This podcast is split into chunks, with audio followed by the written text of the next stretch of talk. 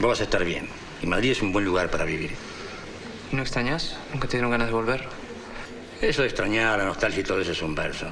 No se extraña un país. Se extraña el barrio en todo caso, pero también lo extrañas si te mudas a 10 cuadras. El que se siente patriota, el que cree que pertenece a un país, es un tarado mental. La patria es un invento. ¿Qué tengo que ver yo con un tucumano o con un salteño? Tan ajenos a mí como un catalán o un portugués. No estadísticas, números sin cara. Uno se siente parte de muy poca gente. Tu país son tus amigos, y eso sí se extraña, pero se pasa. Lo único que yo te digo es que cuando uno tiene la chance de irse de Argentina, la tiene que aprovechar. Es un país donde no se puede ni se debe vivir. Te hace mierda.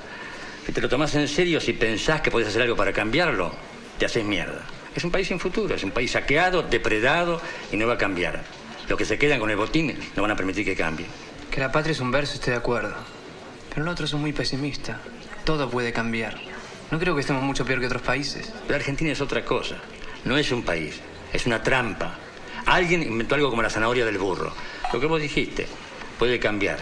La trampa es que te hacen creer que puede cambiar. Lo sentís cerca, ves que es posible, que no es una utopía, es ya, mañana, y siempre te cagan. Vienen los milicos y matan 30.000 tipos. O viene la democracia y las cuentas nos cierran y otra vez aguantar y a cagarse de hambre y lo único que puedes hacer, lo único en que puedes pensar es en tratar de sobrevivir o de no perder lo que tenés. El que no se muere, se traiciona y se hace mierda. Y encima te dicen que somos todos culpables. Son muy hábiles los fachos. Son unos hijos de puta.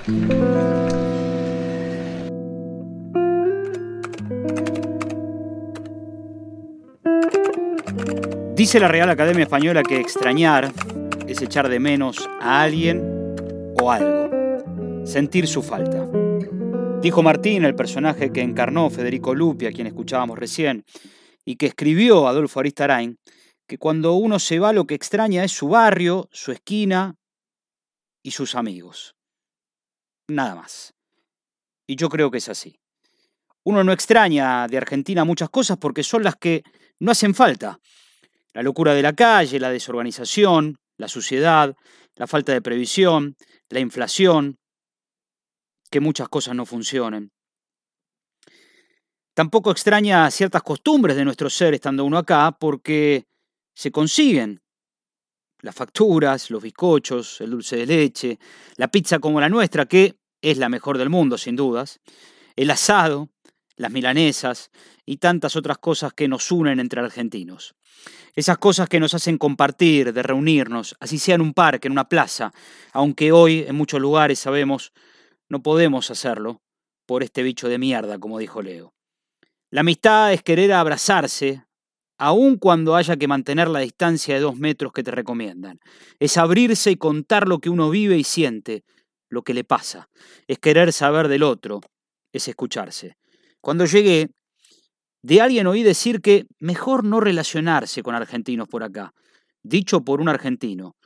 Pero no hice caso, claro, porque hice nuevos amigos y porque con ellos uno hable, comparte ese mate y ese asado de carne europea que no tiene nada que envidiarle a uno que comprabas por mataderos, o juntarnos a tomar ese vino español que se saborea tanto como el nuestro.